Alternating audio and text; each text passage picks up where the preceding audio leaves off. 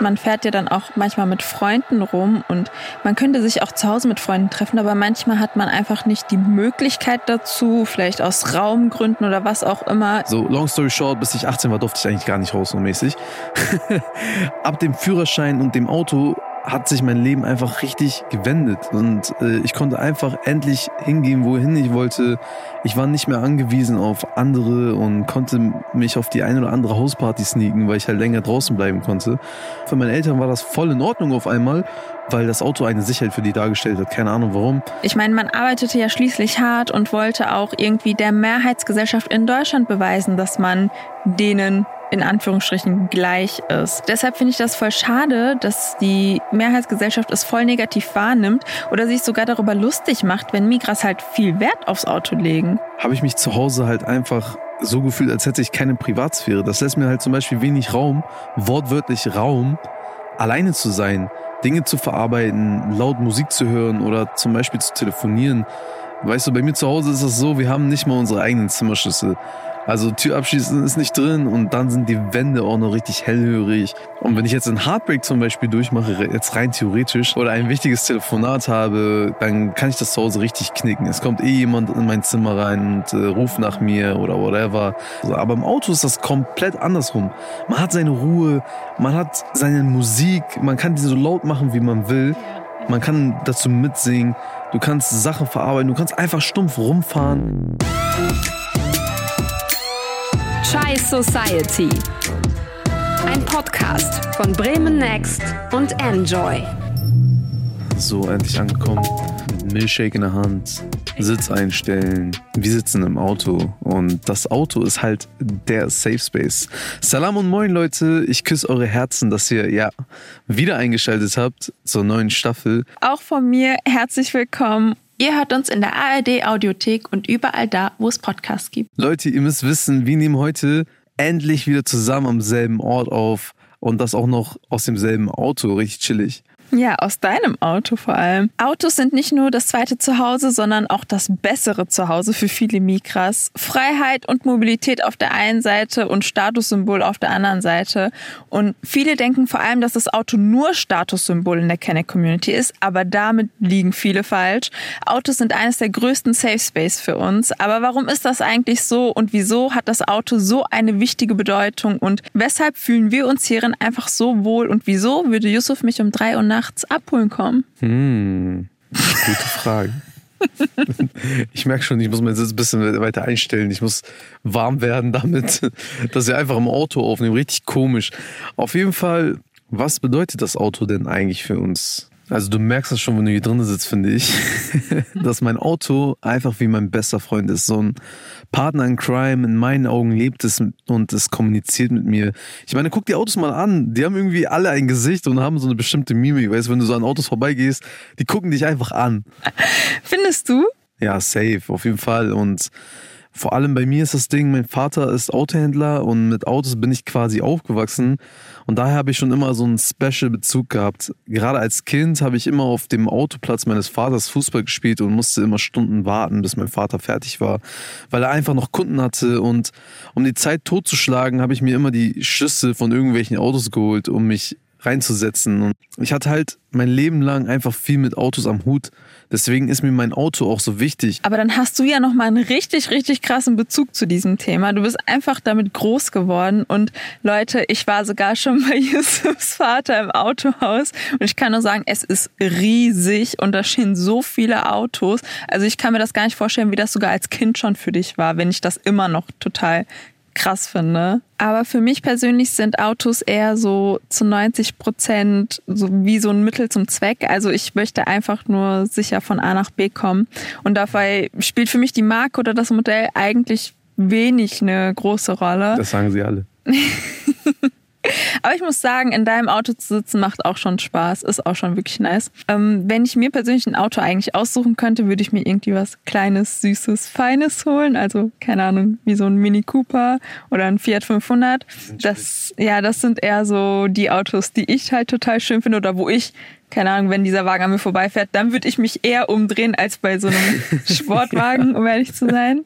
Das mit der Freiheit ist auch einer der wichtigsten Aspekte für mich, was das Auto betrifft. Ich durfte halt, bis ich 16 war, nicht alleine rausgehen mit Freunden.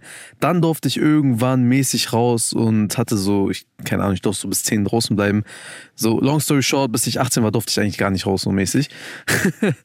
und dann, ab dem Führerschein und dem Auto, hat sich mein Leben einfach richtig gewendet und äh, ich konnte einfach endlich hingehen, wohin ich wollte. Ich war nicht mehr angewiesen auf andere und konnte mich auf die eine oder andere Hausparty sneaken, weil ich halt länger draußen bleiben konnte. War halt immer unterwegs und konnte richtig viel machen. Für meine Eltern war das voll in Ordnung auf einmal, weil das Auto eine Sicherheit für die dargestellt hat. Keine Ahnung warum. Die dachten halt, dass mir draußen nichts mehr passiert, aber ebenso war das auch Ja. für mich. Ich meine, kennst du das, du bist so im Auto und deine Eltern sind so beruhigt oder du fühlst dich auch selber ruhig in dem Auto selber, weil du weißt, ey, du bist irgendwie geschützt, wie unter der Decke im Bett, wenn du so Angst hast vor Monstern oder so Geistern, Djinns. Ey, ich fühle das unnormal. Also damals fanden das meine Eltern auch besser und die finden das immer noch besser, wenn ich selbst irgendwo hinfahre, weil sie dann genau wissen, dass ich unabhängig bin. Ich kann gehen, wann ich möchte, von, keine Ahnung, von jeder Party oder was auch immer. Und ähm, ich muss dann nicht irgendwie abends noch zur Bahn oder zum Bus und dann sind da komische Leute oder so. Und ähm, ich wurde auch damals, also das ist halt total lustig, weil eigentlich gibt mir das Auto ja voll die Freiheit. Aber mein Vater musste mich dazu regelrecht zwingen, weil ich so faul war, in die Fahrschule zu gehen. Dein Vater ist eine Maschine. Der hat mich einfach gezwungen, meinen Führerschein zu machen. Der hat mir irgendwann ein Ultimatum gesetzt. Du Nein. musst jetzt einen Führerschein machen. Ja, weil ich hatte mich angemeldet und dann bin ich halt nie hingegangen.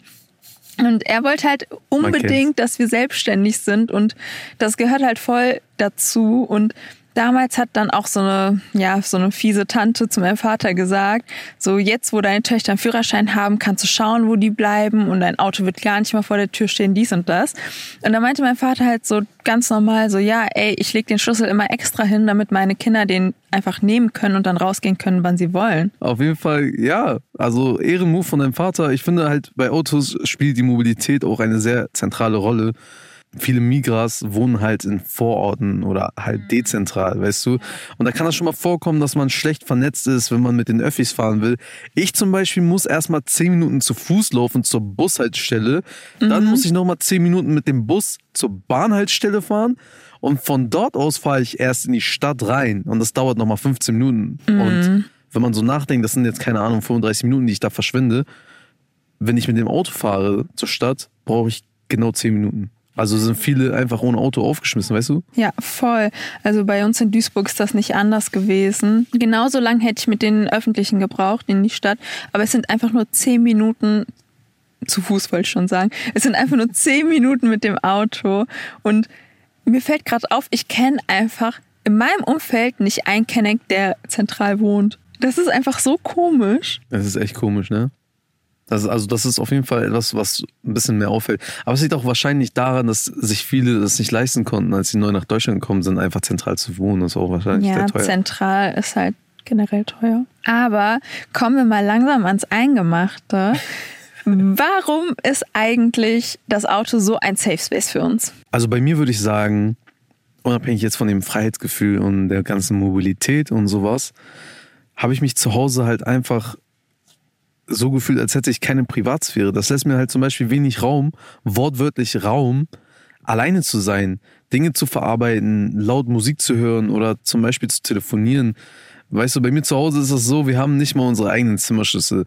Also Türabschließen ist nicht drin und dann sind die Wände auch noch richtig hellhörig. Oh oh. Und man hat auch sein Doppelleben zu Hause, weißt du, du kannst halt nicht so mit deiner Persönlichkeit, wo du Heartbreaks schiebst, nach Hause gehen.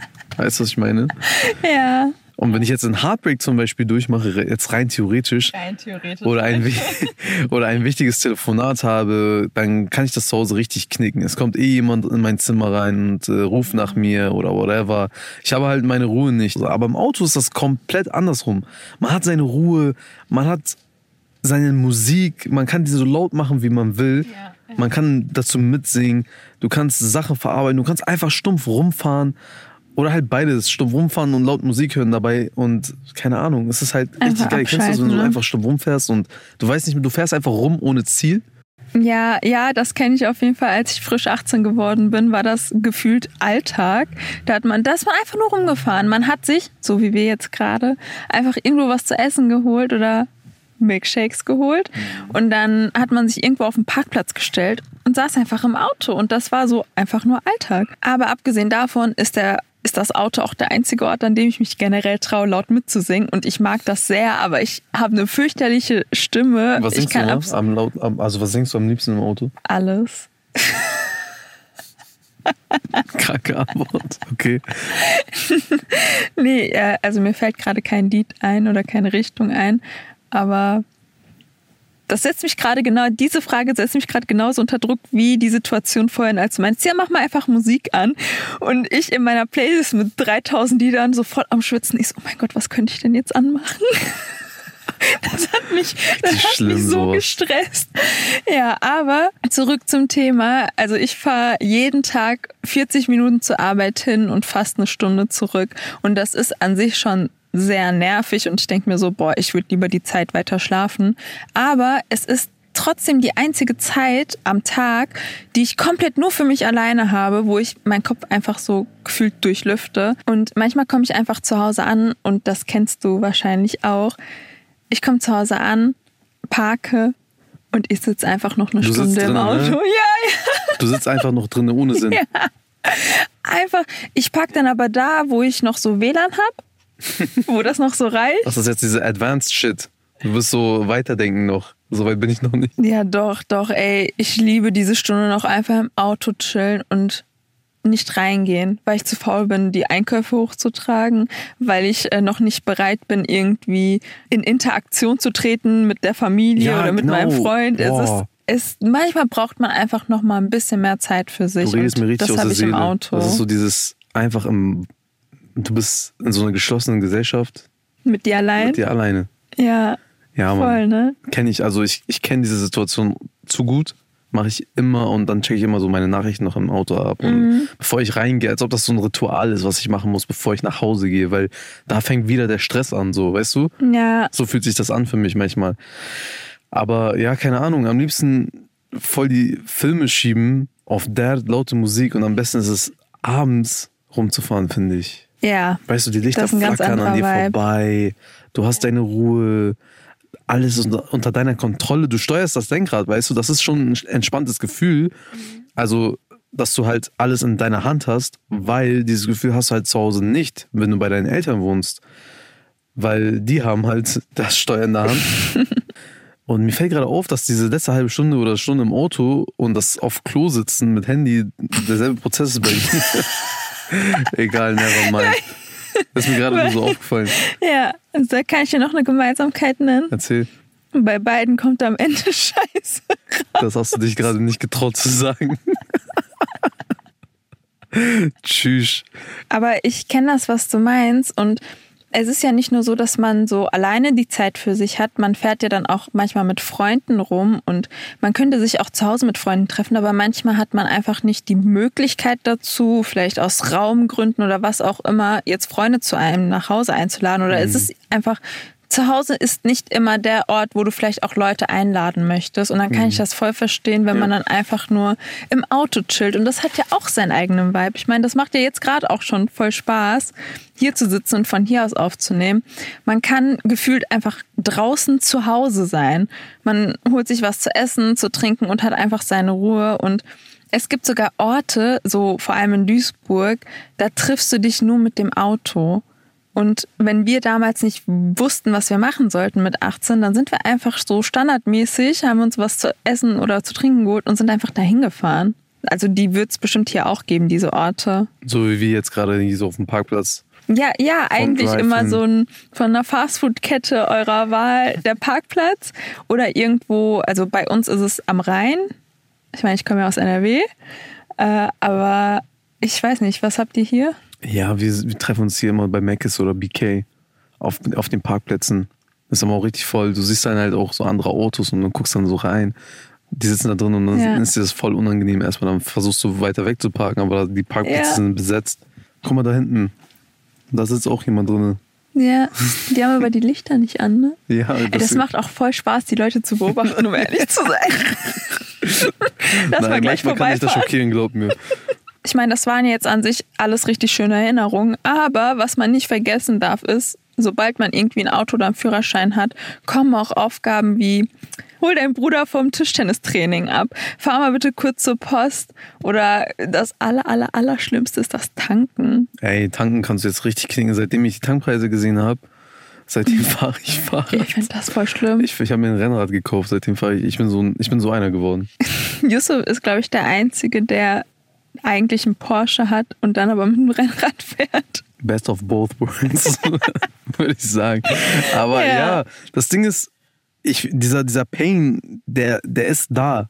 Was ich kenne zum Beispiel ist dieser Struggle, dass du eigentlich dein Auto mit Hand waschen willst oder keine Ahnung. Nee, das glaube ich dir. Das glaube ich dir so aufs Wort, dass du das mit der Hand waschen du willst. willst es per Hand waschen, du willst es pflegen. Du, du genießt es wahrscheinlich auch, oder? Nein, das, das, das, das ist ja halt das Ding. Das nervt mich, weil es dauert voll lange, das mit der Hand zu waschen bei mir, weil ich dann immer so dieses Equipment habe, bla bla bla. Mhm. Oder du gehst halt Auto waschen und riskierst halt irgendwie so, keine Ahnung, Kratzer an deinem Lack. Und dann denke ich mir so, ey, ich habe so voll den Konflikt im Kopf und dann gehe ich einfach gar nicht waschen. Dann ist mein Auto die ganze Zeit dreckig, weißt du, was ich meine? Also ich habe dein Auto noch nie dreckig gesehen. Ja, das ist erst seit kurzem so, aber das Ding ist halt, das ist halt, du hast es gerade angesprochen, das ist nicht dreckig, aber das ist halt auch echt viel Arbeit, weil du musst halt immer aufräumen. Jedes Mal, wenn du dich mit deinen Freunden triffst, im Winter ist es am schlimmsten, die kommen rein und die lassen richtig Dreck da mit dem, wenn du keine Ahnung irgendwo warst, wo es geregnet hat oder so, hast deine ganzen Fußmatten sind voll Oh, ja, ja, die ja. sind voll dreckig. Die lassen deren Pfandflaschen mal liegen. So, die denken, die tun dir einen Gefallen damit, aber Bro, nimm deine fucking Pfandflasche und nimm die mit, weil ich muss die irgendwie wegpacken und manchmal packe ich die nicht weg und bleib einfach ein halbes Jahr hier drinne. Wie diese Pfandflasche vor dir, guck mal diese Wasserflasche an. Ja, ja, ja. Die liegt da schon seit drei Monaten. Ich komme nicht dazu, das wegzupacken. Weißt du, was ich meine? Wir aber können das die ist gleich halt so- wegbringen.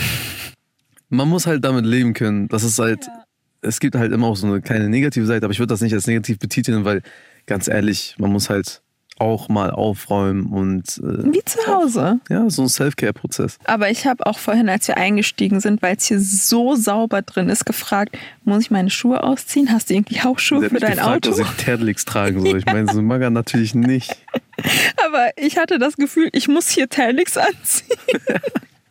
Nein, Quatsch, ich habe das nur extra, weil wir die hier jetzt aufnehmen, habe ich das so sauber gemacht. Du weißt doch, ah, okay. sonst normalerweise nicht. Aber also damals mit 18 war ich halt auch voll dankbar um diese Aufgaben. Also ich bin dann auch mal gerne, keine Ahnung, Auto waschen gegangen oder so.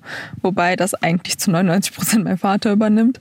Aber es hat mir einfach Spaß gemacht. Was ich auf jeden Fall noch sagen wollte, ist, für mich ist das Auto wie ein Ort, an dem man sich einfach mit Freunden trifft. Das hast du ja vorhin schon gesagt, so ein bisschen angeschnitten. Und wenn ich jetzt so darüber nachdenke, ey, zu Hause konnte ich auch nie Besuch rufen. Das Auto gab mir die Freiheit, mich wann ich will, wo ich will, mit meinen Freunden zu treffen. Im Auto entstehen auch immer die krankesten Deep Talks. Ja, also, ja, ja. wenn ich was Wichtiges zu bereden habe, dann mache ich das im Auto. So wie wir gerade sitzen. Wir haben was Wichtiges Weil- zu bereden. Genau.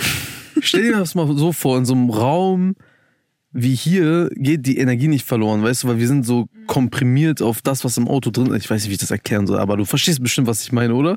So ein enger Raum und man hat eine direkte Konfrontation einfach mit der Person, die man sonst nirgends hat, gefühlt. Ja, das stimmt. Weißt du, wenn ich mit meinem Vater oder mit meiner Mutter irgendwie zu Hause reden will im Wohnzimmer, die, die sind einfach so abgelenkt, die tun so, als ob die, äh, die, als ob die Fernseh gucken. Aber wenn ich im Auto mit meiner Mutter oder mit meinem Vater spreche, dann sind die quasi gezwungen zu antworten. Weil da ist keine andere Person, Bro. Du kannst nicht so tun, als wärst du abgelenkt, weil du bist im Auto neben mir, drei, drei Zentimeter neben mir, weißt du? Du musst antworten. Ja, das Und stimmt. das ist halt das Ding, warum dann halt auch immer guter Output kommt bei Gesprächen, finde ich. Aber bei Freunden ist es auch so. Also wenn es mir zum Beispiel schlecht geht oder einem Kollegen oder einer Freundin, angenommen du sagst mir jetzt, hey Yusuf, mir geht's schlecht, ich habe mich mit meinen Eltern gestritten und dein Verlobter ist auch gerade, keine Ahnung, im Ausland, dann sage ich, tamam, ich hol dich ab. So, dann fahren wir halt zu Max oder BK auf dem Parkplatz und reden wie jetzt auf einem Milchshake. Weißt du? Und das kann Stunden dauern, aber man fühlt sich danach einfach leichter, weil man hat einfach geredet in so einem Safe Space, in so einer Comfort Zone, wo man weiß, das, was hier drinnen passiert, bleibt hier drinnen, es geht nicht nach außen. Und diese Gespräche sind bei mir auch meistens so immer nachts um 3 Uhr, deswegen würde ich dich um 3 Uhr nachts abholen, weil, ey, es ist draußen ruhig, man hat seine Privatsphäre, man kann einfach in Ruhe reden und es ist richtig so, du hörst keine andere Stimme. Ja, das stimmt. Du gehst richtig tief in dir selber rein bei solchen Gesprächen. Das Szenario, das du gerade beschrieben hast, erinnert mich auch unnormal an dieses Szenario, wenn du vom Feiern kommst. Dann ist es ja auch schon relativ spät oder früh. Und dann setzt du vielleicht eine Freundin ab oder einen Freund oder Mhm. die Person setzt dich ab. Und ihr redet noch so zwei Stunden im Auto. Ihr steht schon vor der Tür, der Motor läuft noch. Ihr habt nicht geparkt, weil du willst diese Person nur absetzen. Und ihr redet noch so zwei Stunden und irgendwann machst du den Motor aus, denkst du, ja, okay, komm. Oder du stellst dich dann doch zur Seite, weil ein anderer Wagen da vorbeifahren will. Und dann redet man einfach so lange und das passiert so oft. Und ich glaube, das ist so der Moment, wo ich am aller, aller, aller ehrlichsten war bisher. Ich muss dazu auch sagen, ich habe das Gefühl, so bei Kennex geht diese toxische Männlichkeit auch ver verloren bei Autogesprächen. Weißt man ist so. Ja, das kann sein, ja. Man ist so. Sich wird man sensibler, ne? Hier, ne? Wenn ich so mit einem Kollegen, mit dem ich gar nicht so cool war, so neu kennengelernt, wir haben uns, äh, keine Ahnung, ein Eis geholt und dann hat man einfach hier über Gott und die Welt geredet, weil Mhm. man wusste, okay, ey, guck mal, wir machen gerade was, wir sind voll in so einer Teamzone, wir sind voll nah nebeneinander und in, in einem Auto drin, was halt auch dieser enge Raum ist wieder. Und dann legt man das zur Seite und man denkt sich so, ja, komm, so, ich- weißt du was, Bro, letztens ist mir das passiert und das und dies und das. Und dann denke ich mir so, Digga, so hier werden auch Freundschaft geboren, weißt du? Ja, man macht sich im Auto irgendwie auf eine andere Art seelisch.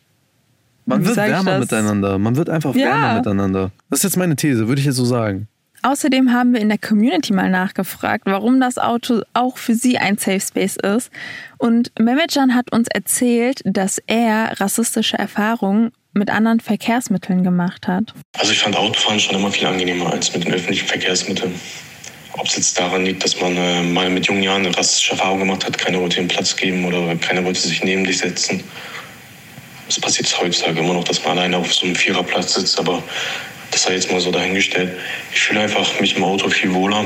Es ist einfach für mich mein Safe Space, wenn ich von der Arbeit rauskomme oder wenn ich auch mal so in, nach einem harten Tag ins Auto steige, fühle ich mich direkt sicher und geborgen. Und ab und zu passiert es auch, dass wenn ich äh, am Ziel ankomme, auch erstmal nur fünf Minuten noch im Auto sitzen bleibe und erstmal den Tag sacken lasse. Siehst du, erstens bleibt er auch drinnen sitzen.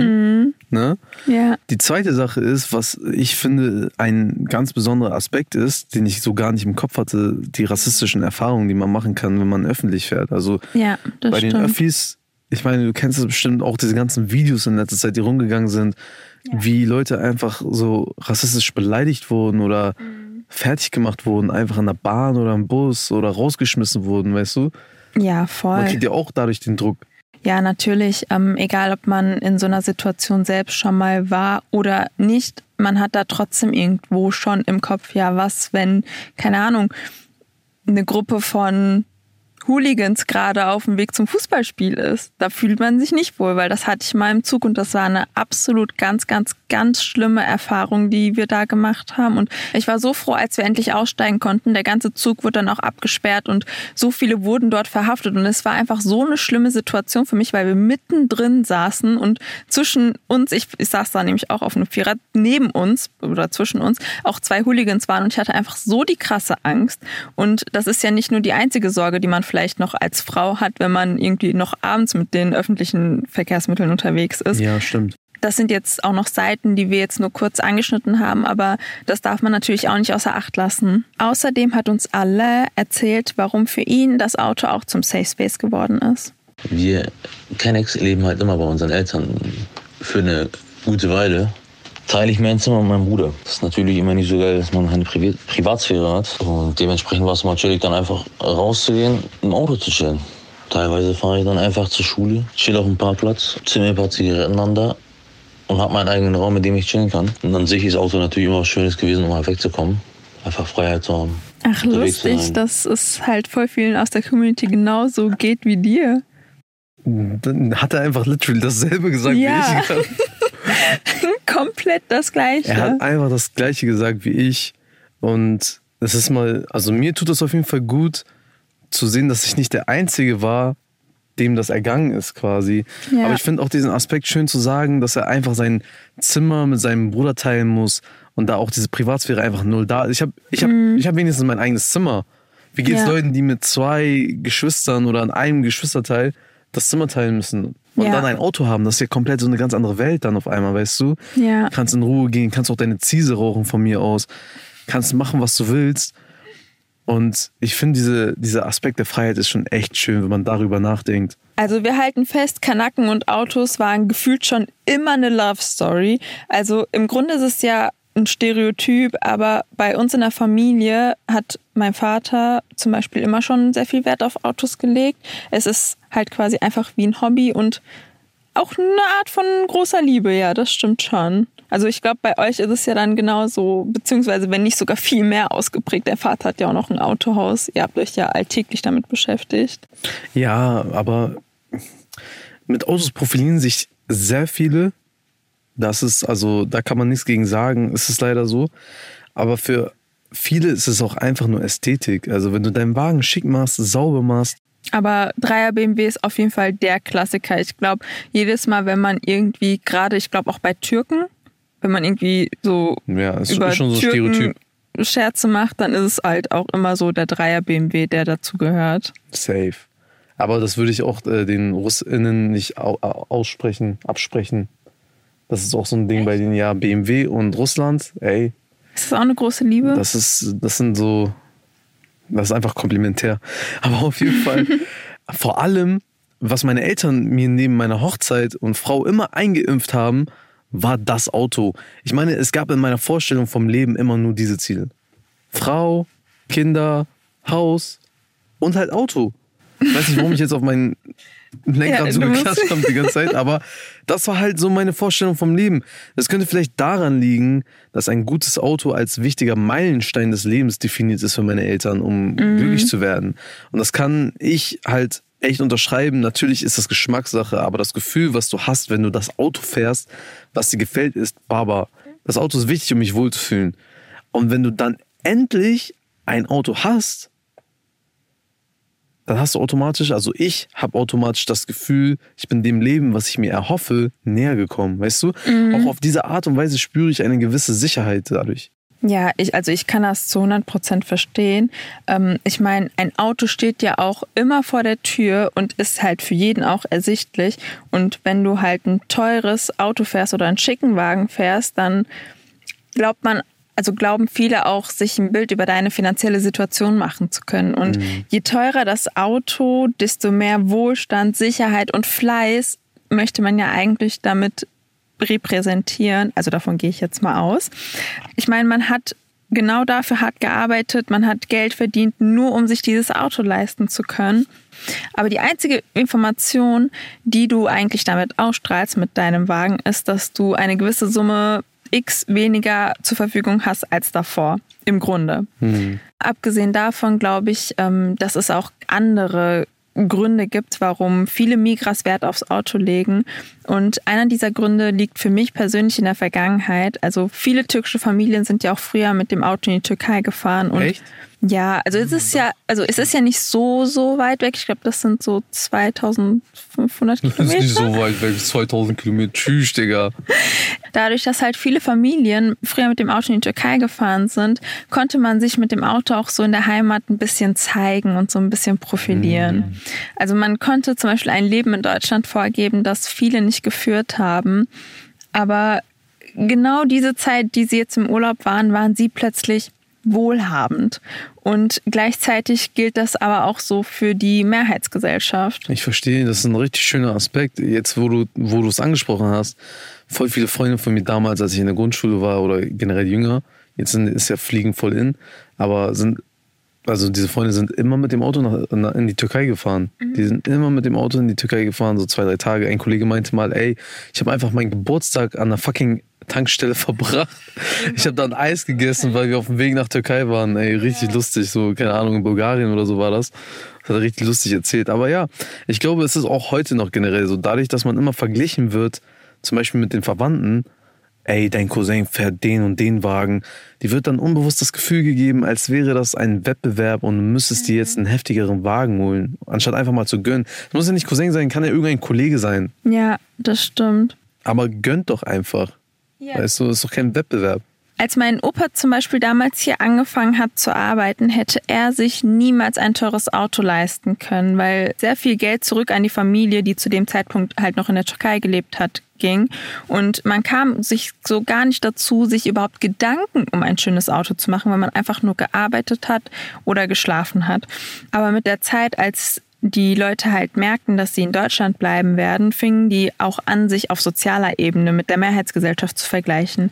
Also wenn der Vorgesetzte oder Vorarbeiter ein schönes Auto fuhr, dann wollte man das natürlich auch irgendwie. Ich meine, man arbeitete ja schließlich hart und wollte auch irgendwie der Mehrheitsgesellschaft in Deutschland beweisen, dass man denen in Anführungsstrichen gleich ist. Und deshalb finde ich das voll schade, dass ähm, ich zumindest das Gefühl habe, dass die Mehrheitsgesellschaft es voll negativ wahrnimmt oder sich sogar darüber lustig macht, wenn Migras halt viel Wert aufs Auto legen. Ich meine, gerade weil das Auto auf so vielen unterschiedlichen Ebenen einfach eine große Rolle spielt.